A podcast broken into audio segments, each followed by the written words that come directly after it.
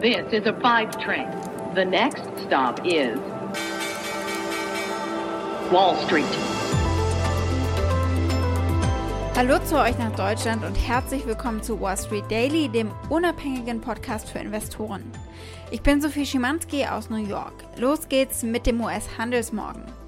Der SP 500 steht an diesem Montagmorgen ganz nah an seinem Rekordwert dran, aber leicht im negativen Bereich. Ebenso der Dow Jones, allerdings nicht mal 100 Punkte im Minus. Der Nasdaq Composite steht im Plus. Äh, natürlich sehr interessant angesichts der Tatsache, dass diese Woche so viele Tech-Konzerne eben äh, Berichtsergebnisse melden werden. Die breiten Aktienbenchmarks sind also nahezu unverändert, nachdem sie ja die vorherige Sitzung auf Rekordhochs geschlossen haben. Und es steht also eine sehr volle, ereignisreiche Woche ins Haus. Es war ein gemischtes Wochenende, möchte ich gerne mal sagen. Für Bitcoin-Fans absolut positiv. Äh, für alles, was mit China zu tun hat, eher diametral. Da drohen in China neue Regulatorien und da sind Anleger natürlich wenig erfreut drüber. Das sorgt bei den Anlegern dort auf jeden Fall für ein Horrorszenario. Viel los mal wieder. Absolut. Jede Menge geboten in der Woche, viele Zahlen. Es ist mal wieder spannender geworden.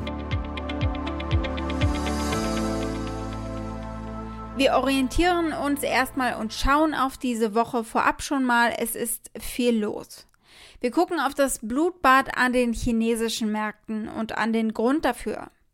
Es steht heute nach Börsenschluss gleich der Tesla-Gewinnbericht an und wir gucken, worauf es da den Anlegern ankommt.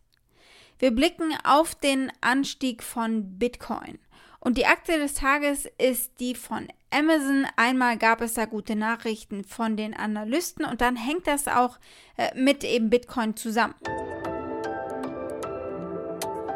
Soweit die wichtigsten Themen der heutigen Ausgabe. Als Pioneer hört ihr die kompletten Folgen in unserer neuen App oder auf unserer Website thepioneer.de. Wenn ihr noch kein Pioneer seid, könnt ihr euch da direkt anmelden. Damit unterstützt ihr unabhängigen Journalismus und ihr haltet unsere Angebote werbefrei.